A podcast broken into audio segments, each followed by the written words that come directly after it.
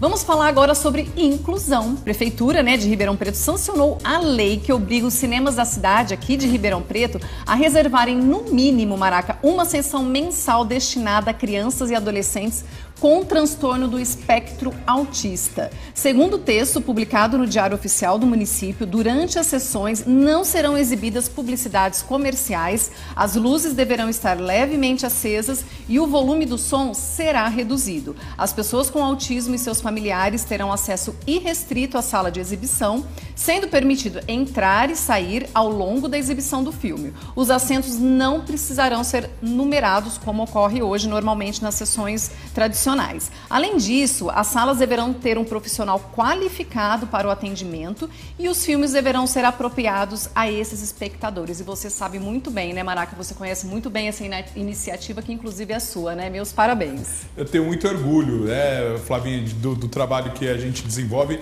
mas leis como essa deixam a gente mais orgulhosos ainda. Eu queria primeiro dividir a autoria dessa lei com meu amigo, hoje não está mais na Câmara, Dr. Luciano Mega, grande amigo, que nós tivemos essa lei aprovada esse ano na Câmara Municipal e já sancionada pela Prefeitura. Pessoal, vocês entenderam?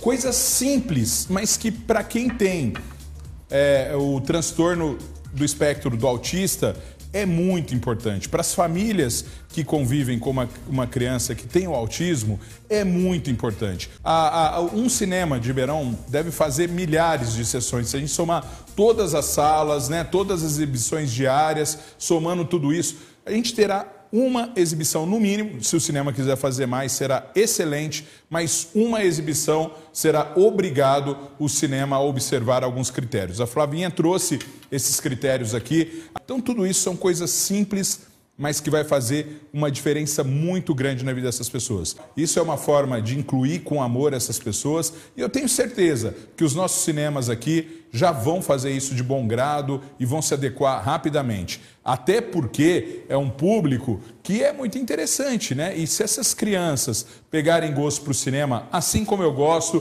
como a Flavinha gosta, nós vamos ter as salas de cinema sempre cheias. Então, esse é um tipo de projeto que eu tenho muito orgulho de, de ter sido autor. É para isso que a gente é, é eleito, para melhorar a vida das pessoas.